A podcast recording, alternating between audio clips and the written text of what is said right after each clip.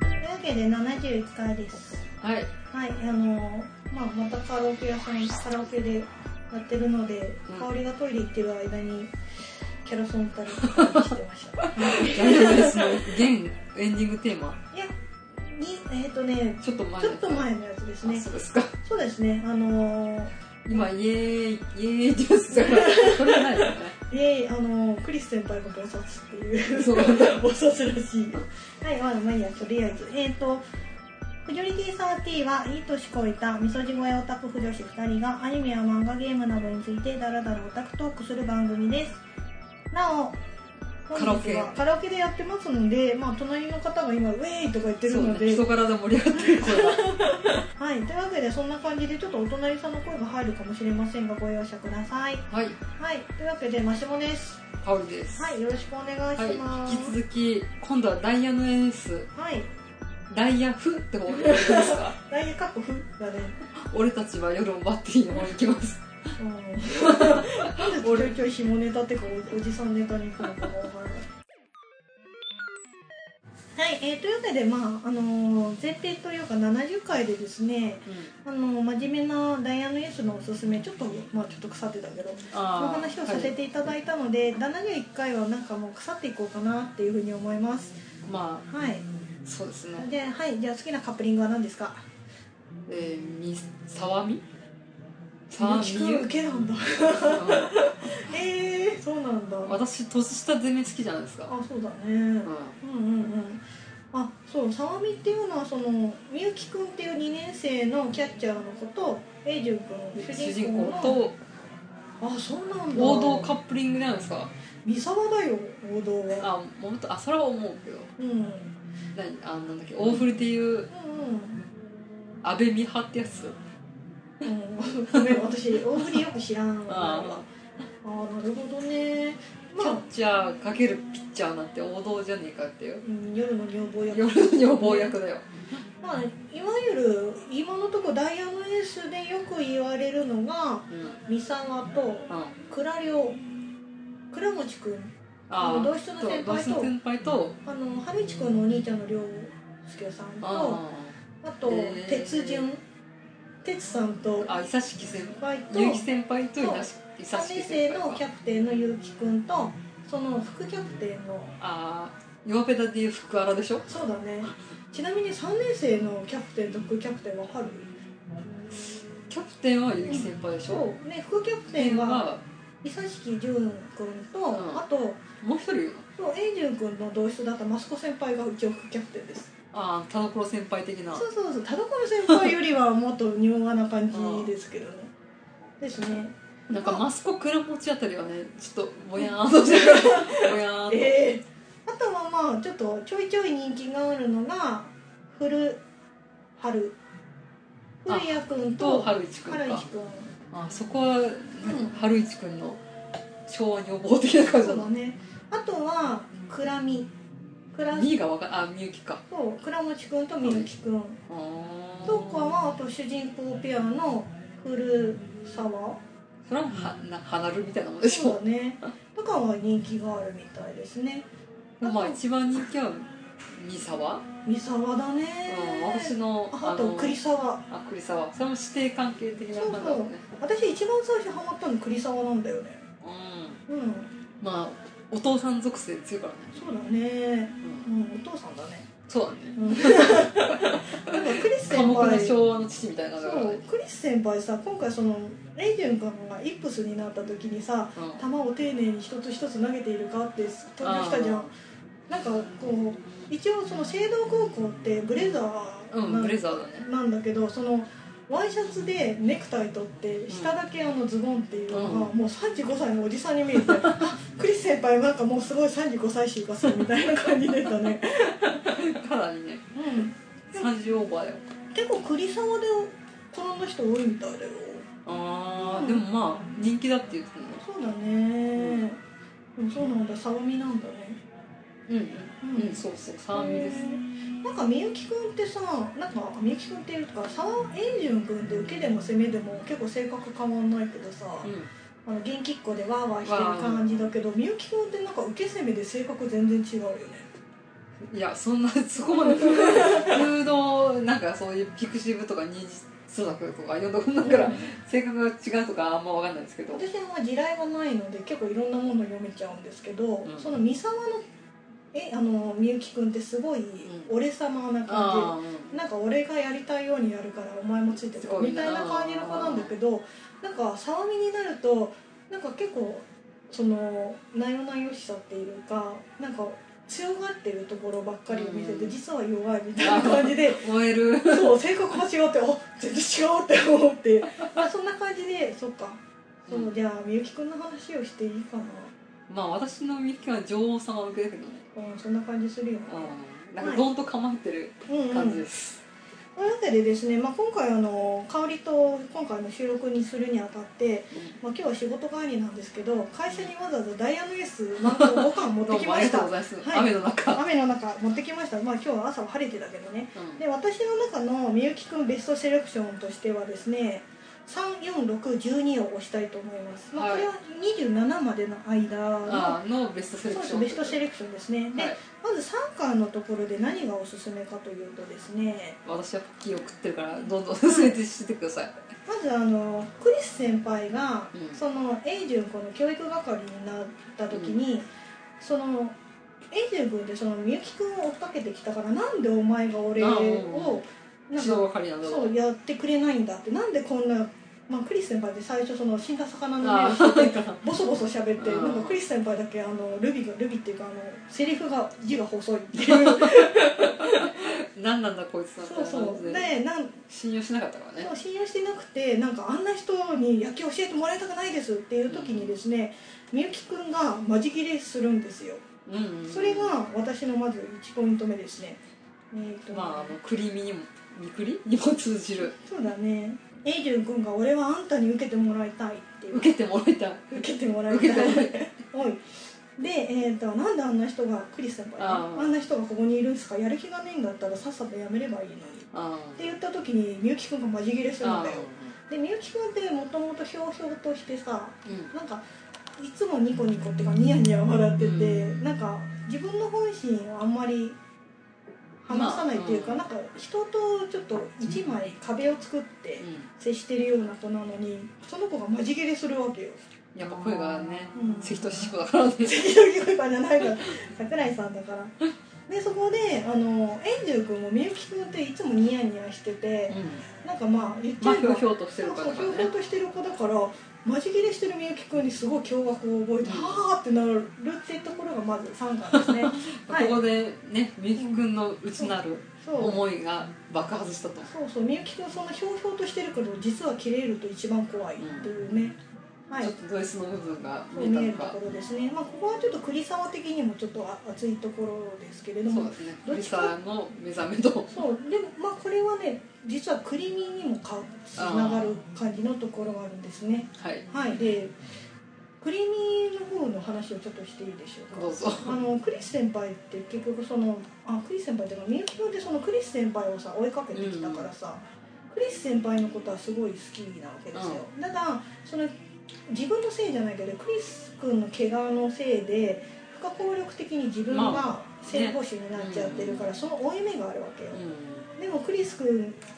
にクリス君を頑張れって一番言えない立場なんだよね、あのライバルみたいな立場だから、だからクリス君が冷たく当たってたとしても、まあ、そういう描写はないけれどもうんみゆき君はもう受けるしかないわけようんだからちょっと耐え忍ぶ妻みたいな感じになってるのがクリミですそうねですかはいあのクリミ最近ちょっといいなと思い始めてるのでおすすめですはいで3巻以上3巻でし以た上3巻でしたあで続きまして4巻4巻です4巻は何がいいかなっていうので私四4巻はだんだんクリス先輩にそうですね信用が厚くなっていくっていう感じですねえー、とクリス君がですねそのエイジュン君のおかげでちょっと目が、目に光があ戻戻っっててくるそう戻 ってでその怪我のせいで高校3年間はリハビリに当てろって、うんであそうだねあそのうプロ野球選手になるには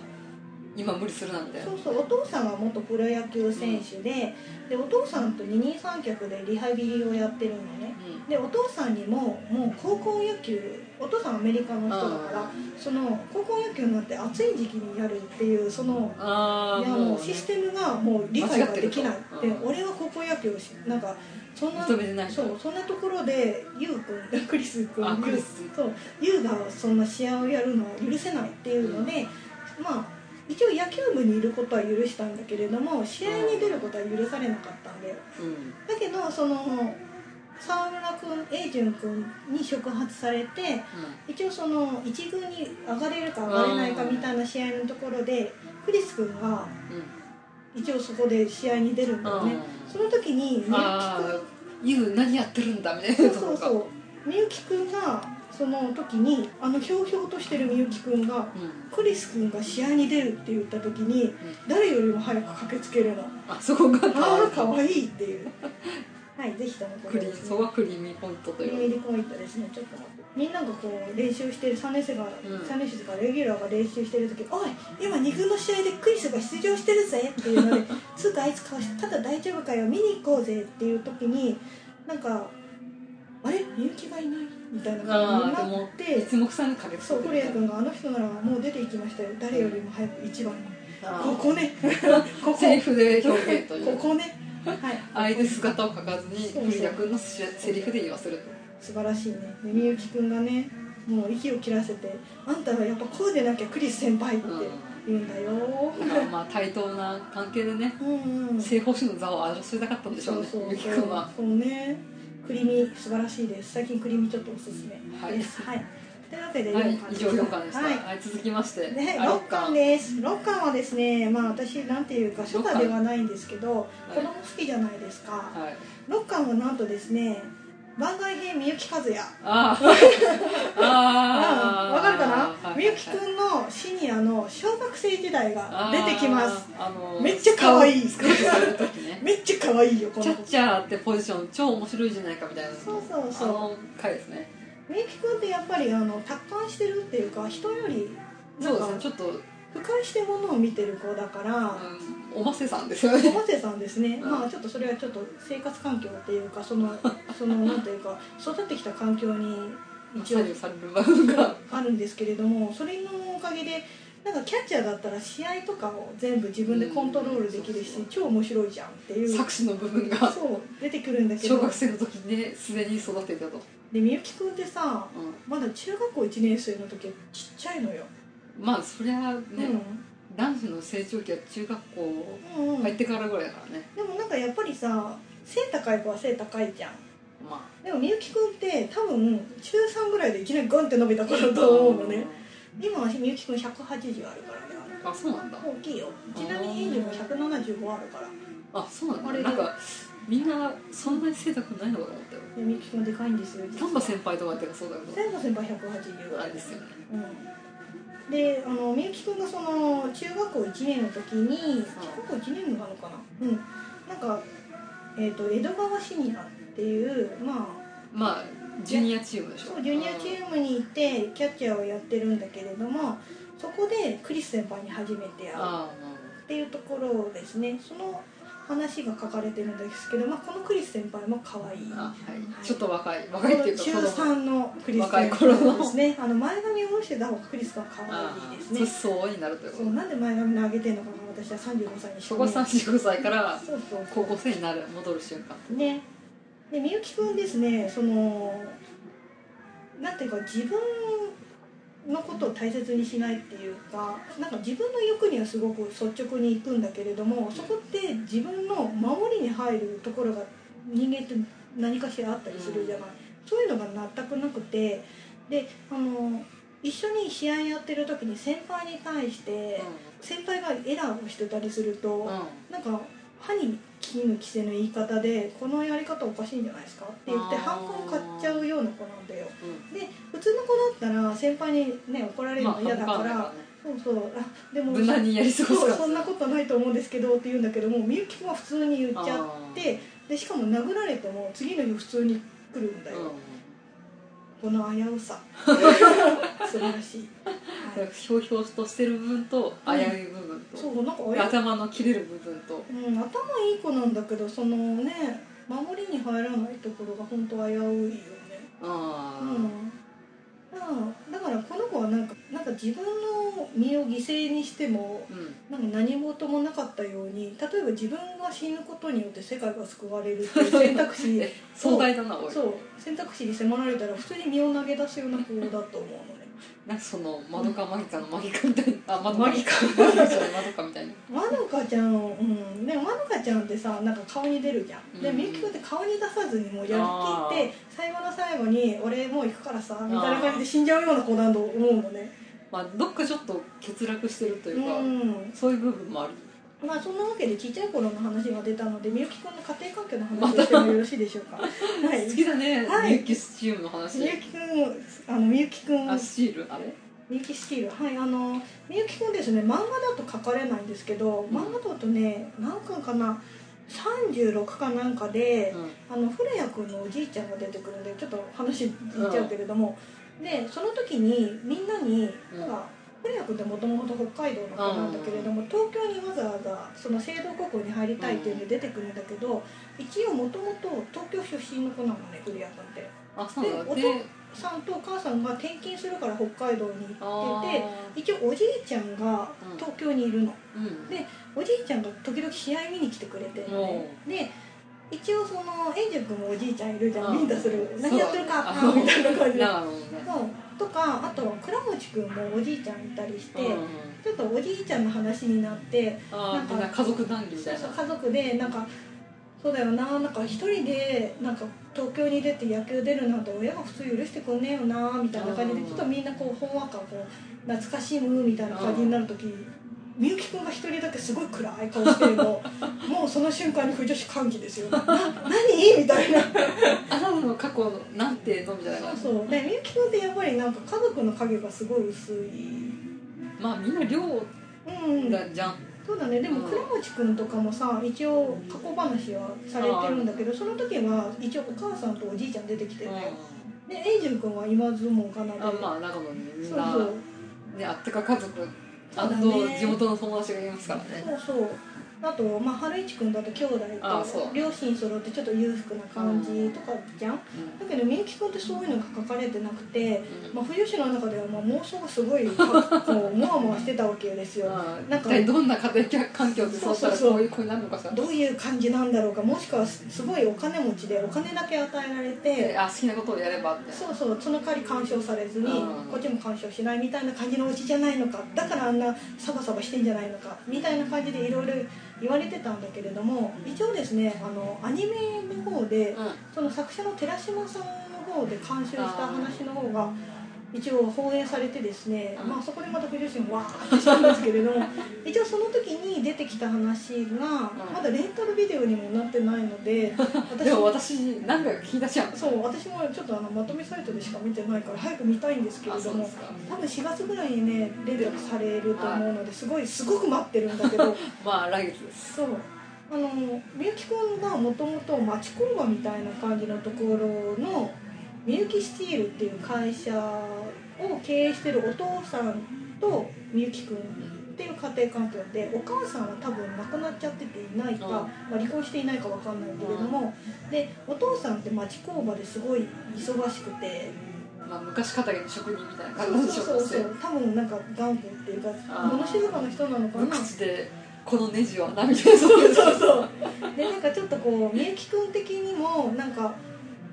そういうお父さんがなんか無理めな納期を迫られて、うんなんかこうそういうのを対応してるのを背中をじっと見てるような子なのね、で一一応みゆきくんの特技って料理なんだけれども、その一人でお父さんのと自分の料理を作ってるでなんか一人で寝起きしてるっていう描写が出るんだけれどもまあそれ絶対お父さんがさねその納期を迫られて、うんでも資金繰りがうまくいかなくて、うんうん銀行の融資も滞ってそ挙句の果てに自殺してその第一発見者が見えてきやめてそれみゆきくん死んじゃうじゃんてで俺は銀行に復讐してる売買者だって言って、うん半沢直樹ってでもなりそうだよねあの子絶対半な沢直樹そういう話だからうんだって私立に行ってるけどさ絶対あんまり裕福な子じゃないしね絶対お父さん自殺してるよ自殺してないから大丈夫だよまだ生きてるよであの、うんお父さんが作ったネジをなんか机の引き出しに入れてるの入れてて、うんこうたまにかざして「俺は絶対この銀行に復讐してやる倍返しだ!」ってえ反応直樹ってそういう話なのねそういう話だからへえでもみゆきくんうんなんか絶ハゲタ対カもそういう感じだからあそうなのでもなんかやっぱみゆきくんってそういうなんか大人の汚いところっていうかなんか現実をすごいちっちゃい頃からずっと見てるようなうんまあ守られてないっていうかシビアな世界をずっとこう黙って見てたような子だからこういうちょっと達観してるような子なのかなってと思って思ってお父さんみゆきくんみたいなのもいるでしそょうなんでわかんない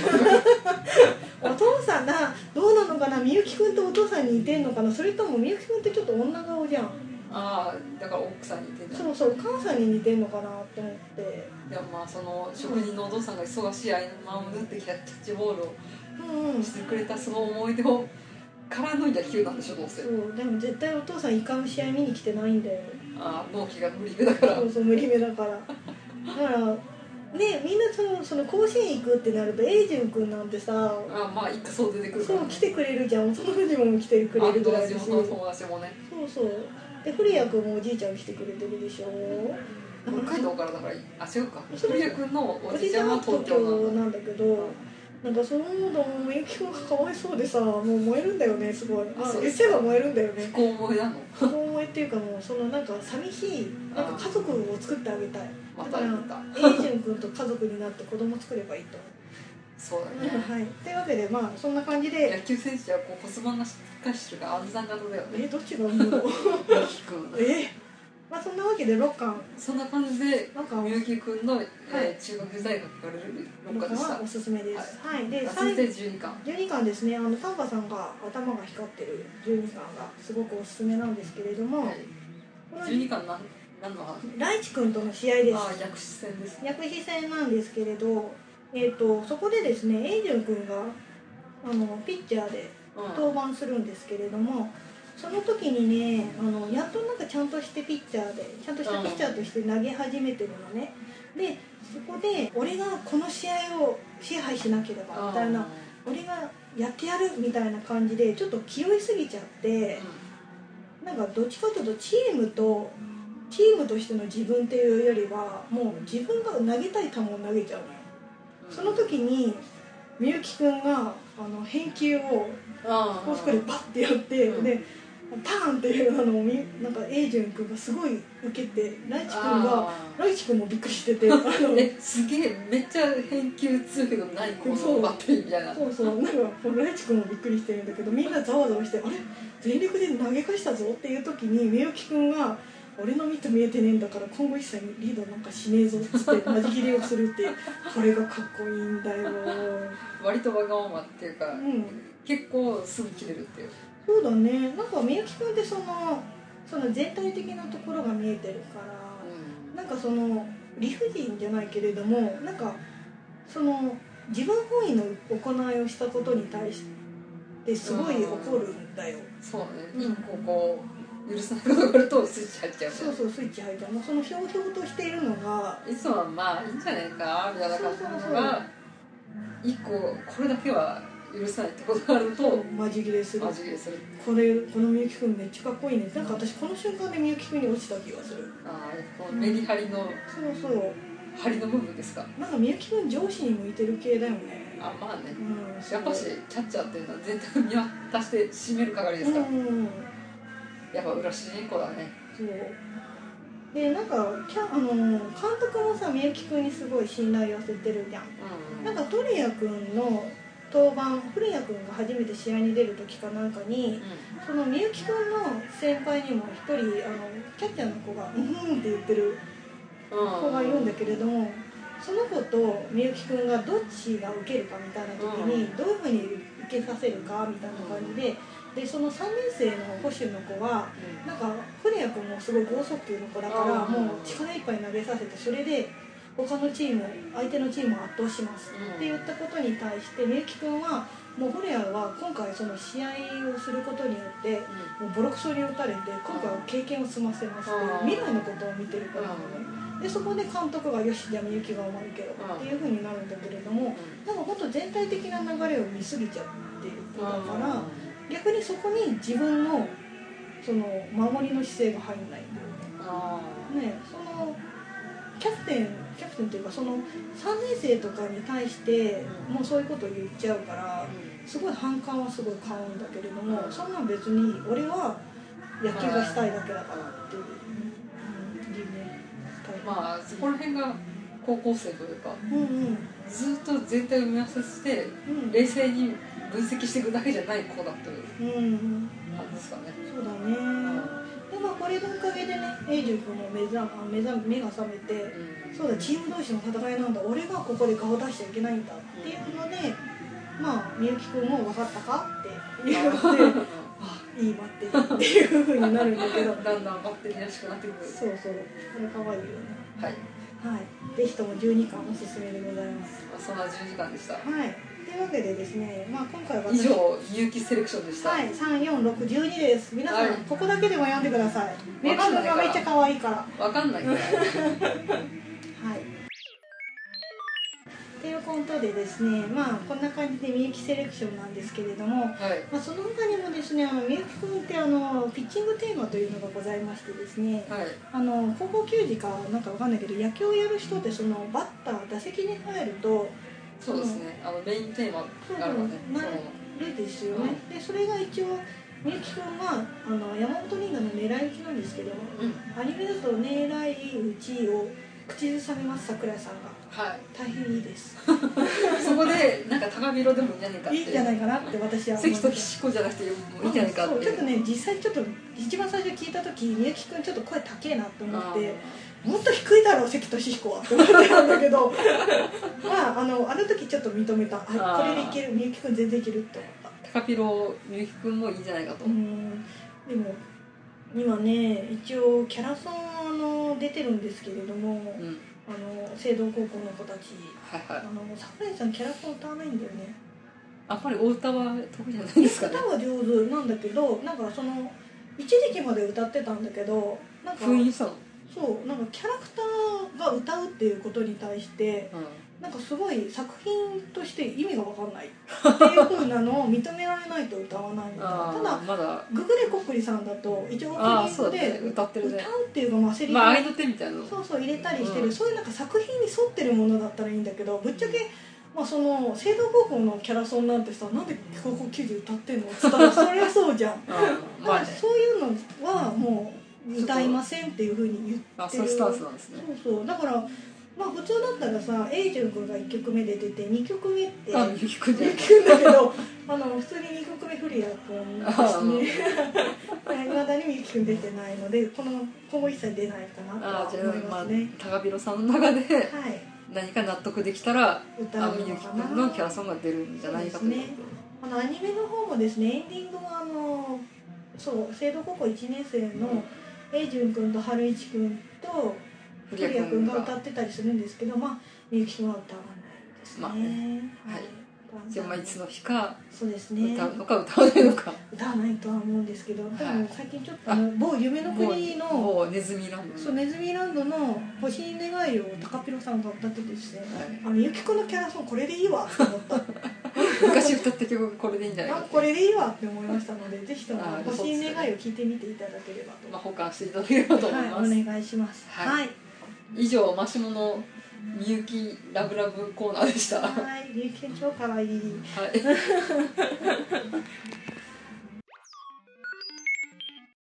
なんかそのみゆきくんの話にもまたなっちゃうけどそのめいちゃん率いるさ稲実があのめいちゃんがそのさ中学3年生の時になんか東京で野球強いやつをみんな引き入れてあ強いチーム世代みたそいなやつうを強いチーム作ろうぜって言った時にみゆきくんが「俺さそれその強いチームと戦ってみたいからあー俺は行かない」って言うんだよ言っねたよねだからなんかその普通の子だったらねじゃあ俺も一緒に行って、うんじゃあ甲子園目指そうぜとか言うんだけど、まあ、そこでねなんかその一歩引いちゃうのがみゆきくんのいやらしさっていうかそのひねくれたっていうところだしその野球を楽しみたいっていうなんか協力的なところもあるし、そうね、うん、自分の手で転がしたいんだもんねそうだねうんまあメイちゃんとだとね両方差が強くなっちゃうからああそうね、あんまりいいコンビにはならないかもしれないね、うんねうんモデルとなったダイアンのエースの高校の話でもしますかあいよはいそうあの「ダイオネース」アニメの1話見ていただくとなんか我らにとってはすごく見覚えのある高校が映るんですけれどもまうんまあ言っちゃえばね、あまはあい言っちゃえばねまあ政東高校は西東京うのんうん高校ということでうんまあ多分国分とかうんうん八王子とかあっちの設定なんですけど、うん校舎のモデルになったのが我らが埼玉うんうん埼玉栄高校という私立そのうだね学校があるんですがそ,、こがモデルになったということでちうんうんょっと私埼玉栄出身の知人がおりましてうんうんその人に聞いてきました、いいですね素晴らしい、うん、うまあじゃあその人もちょっとダイヤを読んだり、あれをちょっと見たりん、しているらしいということうんで、うんうんまあ、共通点などはありますかと聞いてインタビューしてきましたうんえー、いきますうんはい埼玉栄ネタはうんい、えー、校門付近のうんあの円筒状の建物は視聴覚ルーム、あのままです七国ルームなんだ、へえなんかモスグリーンかなの屋根に赤レンガのそうだね丸いやつだね、えー円筒状の建物がうんうん映ると思うんですけどそれは視聴覚ルームだそうですそうだねあの道路から見えるのねあのあー私仕事であそこら辺よくさぐるぐる走ってたから、う見るたびにあ埼玉栄だって思ってたんだけど、うんまあ最近ちょっと平常心で見えないよ ね、んでその円筒状の建物小学室のうんうん下の方にね校長の銅像があるんですけどでそれもそのままうんうんらしいですうんえーでその校長というか理事長らしいんですけどうん理事長の頭を叩くと退学させられるという 夜になると目は光らないそうなんだであの体育館かなんかでうん「今日学べ今日学べ体育館っていうかあれでしょあの野球部の子たちがさ練習ルーム」みたいなそとうこそうそうそう練習場か今日じゃないんだね「今日学べ」って校訓があるんですけどうんそれもこのままだそうですそうだねそのまま書いてあるよね、うんで沢村君たちがいるうん精神寮青いここの寮うんうんは本当は栄新寮栄のここの寮おーというのが存在してますすごいちょっとそれ入れないのかな入れないと思 うでチア部の衣装もそのままあそうなんだへえで赤色のベースの、えー、チア部の衣装だというう、んえーあとは埼玉栄トリビアで、はいえー、栄は実は夏の甲子園は1回しか出たことがない、あそうなんだえー、1998年うのんうん1回戦と2回戦へえの夏の甲子園にうんうん夏の甲子園にそれしか出たことがないですそうなんだ春は1回か2回か出たことえがでなもい強豪校だよねあそこ一応いやなんか体育コースっていううんやっぱしスポーツ校ではあるんだけれど、うん多分一番強いのはうん駅伝らしいですあそうなんだえでもあそこってさあれだよね吹奏楽部とかもすごいよねあ吹奏楽部マーチングバンド部うもんコーラス部とかうもんそういうのも結構強いらしいんですそけうどだよねうん野球が弱いと、あそうなんだうえでもなんかこの前通ったらグラウンド電気ついてたよ夜中の8夜中じゃない夜中の8時ぐら いにめっちゃ興奮したよん、あそうなん だ野球部と見せかけたソフト部じゃない、ああそうなのかな騙されちゃったわまあ、そのうんうんうん埼玉栄が出た1998年の甲子園はなんと松永君が台頭したあそうなの時の試合でへえ埼玉栄の人がうんその時見に行ったらしいんですけどあそうなんだすごいねまあその時はあの沖縄水産っていう高校と対決したらそうですうんうんうんでそこではひ広島だっけに今いる新垣選手っていう投手うんうんとその埼玉栄には、うんえースラッガーの大島選手っていうのがいてうんその今ではプロで活躍してるうんうんえー選手同士の試合がそこの甲子園で球場で見れたとうーん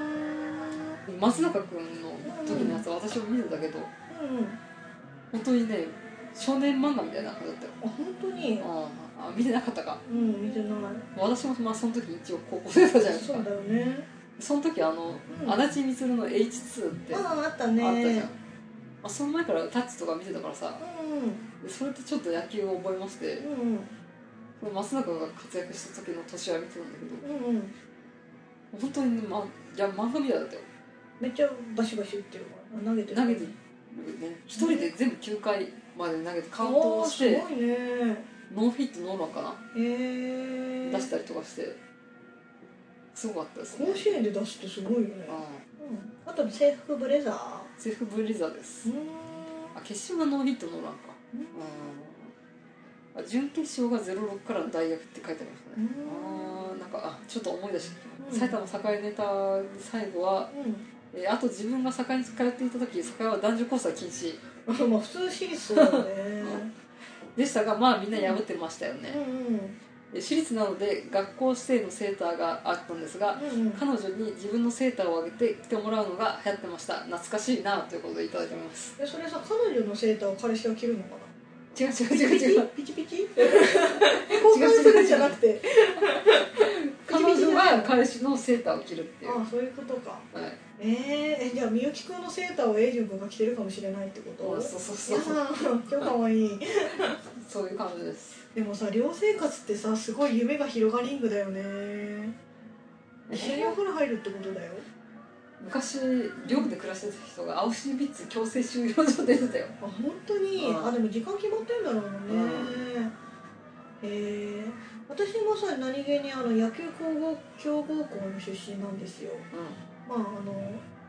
なんかんでも行かなかったでしょ応援にそうなんです実は私あのね2回行ってた記憶があってなんあか在学中にねそうウィキペディアで調べたら夏と選抜に出てたみたいああしかも私の高校1年2年ぐらいの時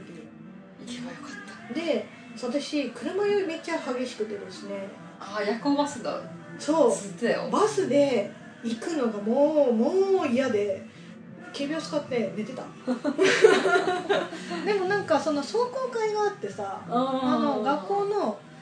あの校舎でみんなで集まってそのヒッチングテーマみたいなやつをあーみん練な習でするのねそう紙配られてその誰々が出た時はこれを歌ってくださいみたいなのをなんか歌わせられた記憶がなんかさりげなく戻ってきてたね私もさ、うんあのラギスタの神社の近くの某高校は割と甲子園常連校だったからさそういう情報を聞いたりとかしてそれ練習するんだよとかあのあそうだね金とか集めるんだよとかば夜行バスで行くんだよとかうんいろいろ聞いたからさあれさエイジュン君のおおじいちゃんってさう永徳さんっていうのをうん逆から読むとあ徳春でしょって思ってでしかもね埼玉栄の A だから永順なのかなって思ってちょっとちょっとどうなのかなって思ってたいや関係はないないじゃんまあうんまあ永順はねバックホーンだからねそううねんまあとりあえずね埼玉は境の人に言わせると、 うんまあ、とりあえずあの校舎の外観はまんまだよとそうね今回さその永順くんがなんかあのイップスにかかった時にあのアニメで倉持くんとみゆきくんが話してるんだけど校舎で出てたよあ校舎もやっぱあの赤レンガだよねどうあれだよねあの丸いあのなんつうかこう窓の上のところが丸くなってるやつあーそうとかだねかなりうんうん忠実に再現してるとそうだよねこの前結婚式行った時がさ西大宮、うん、西大宮で降りてで埼玉栄の子たちが多分わーわーいたのね興奮したよ ねえちゅうくんいるみたいなほとんどが普通科の生徒らしいですからあねそうなんだでもそうだよねなんか野球強豪校だとさそうんう、うん、なんかあのそういう寮とかに入るのよねあれこの話したっけ会社の、あのこの前一緒に研修に行った子が某遊学区の子で ああ埼玉のそうそ甲う子園常連校ですね今回も選抜に出るの出るんじゃあない出る出る出る出るうでその子が言ってたんだけどその子はあのスカウトとかされない子だったらしいんだけんど一軍二軍がやっぱりあってあでスカウトされた子が一軍なんだってやっぱりで二軍の子はもう一軍にはもう上がれないってあもうあそれでもいいから入れ1個しか入ってないっへつっててであとなんか3年生が1年あ一年生が3年生に襲われたとか 寮なんか寮で襲われたとかいう話を聞いたことがあるっつってて、うん、でもやっぱ大変そうだけどねーあーそう一芸で食ってくっていうのは、うんそうだよねうんっていうわけであの埼玉栄我らの近くでよかったねそうね、なんかよくさなんか野球のうんなんか試合をそのダイヤのエースで見てる野じ馬の人たちいるじゃん、でなんか今年の聖堂は強いなみたいなこと言ってるあれって見れないのかえ見るんじゃないのな見れるのかなでも今高校って普通入れないじゃんまあとりあえずあの地方予選大宮球場でやるから行けないんじゃないそっかあでも今年はねあのプロ野球見に行こうって話してるいややっぱし高校野球だようんそうでそプれロははプロ高校野球高校野球だからだってさあそうでエイジュン君たちって髪の毛ふさふさじゃんで高校球児ってやっぱ頭剃ってんじゃんうんでこの前さなんか仕事中にね車を乗ってたら高校球児の子たち4人ぐらいが、なんか交差点で信号待ちしてたんだけどやっぱみんなつるっとしてるわけよあねあスポーツ狩りなんだよそうあの高校のその高校球児の子って中にアンダーシャツ着てるじゃん黒い、んで長袖と半袖とあと腕がないやつを着てて、うんこれで個性を出してんのかって思ってなんか遠目から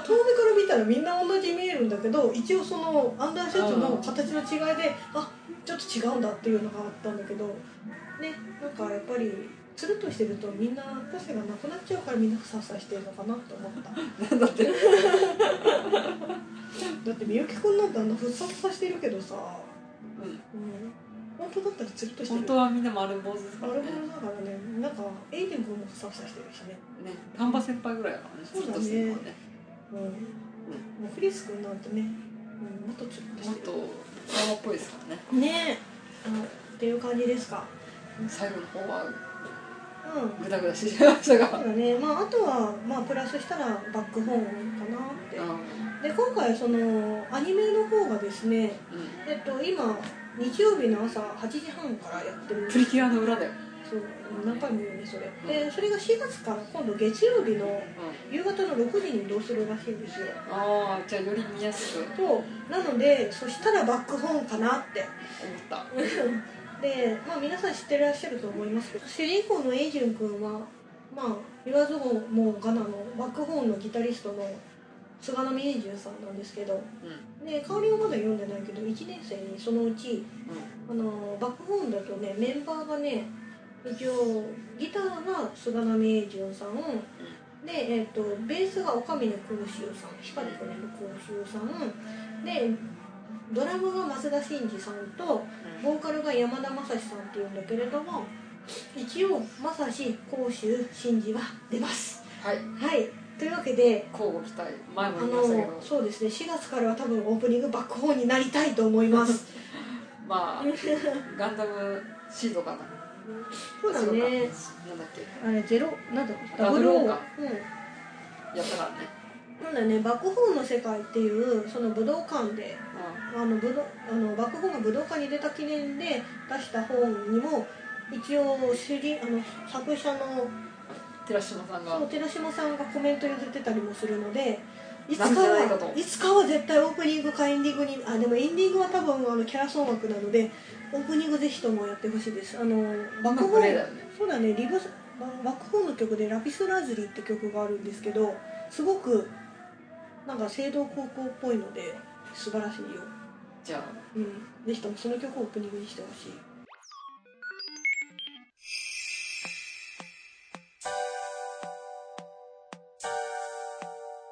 カラオケ屋さんから早く出ろっていうのが来ちゃいましそたうでのすねで、あと10分ですって言われちゃったので、はい。えっ、と、フジョリティサーティではお便りを募集しております。メール、ツイッター、ブログ、コメントからどうぞ。ブログは http コロンスラッシュスラッシュフジョリティサーティポッドキャストドットシーサードットネットメールはフジョリティサーティアットマーク gmail.com です。はいはい長くなりましたねはい、すごく語って楽しかった。あとは香りが前回読んだら、今度はみゆきくんのね、あんなこんな、くんずのグレズの話しようぜ。そうだねなんか私ね、わかりましたもう少しね、ちゃんとみゆきくんの話をしたいんだけど、今まだそのアニメのところだと、まだみゆきくんの話が全部できない。できないそうですのよか。うん。うん。わかりましたはぜひ読んでください。いはい。じゃあはい。というわけで、じゃあお疲れ様おでし疲た。れ様でした以外は次回も4月新版じゃないですかそうだね、4月になるので、ぜひともそっちの話だね。あとかは、私教会の彼方。あーあが入ってるねもういあのあの映画が始まってるので、あそうっすかうん、私もああさって見に行こうかなとは思ってますあもうやってんだやってるやってる3月15からかな16からかあなやってますのでそうですかで2部作なので過去編未来編になってあーて今過去編やって未来編が4月の25とかからだから早めに見ないと終わっちゃうよわかり ましたじゃあまあそんな感じでうん引っ越しの準備を全然していない香りと引っ越しの準備っていうかもう引っ越し屋さんはもう見積もり取ったしあの解約の準備もしたし全部終わってるマシモでしたまたお 次回疲れ様でした。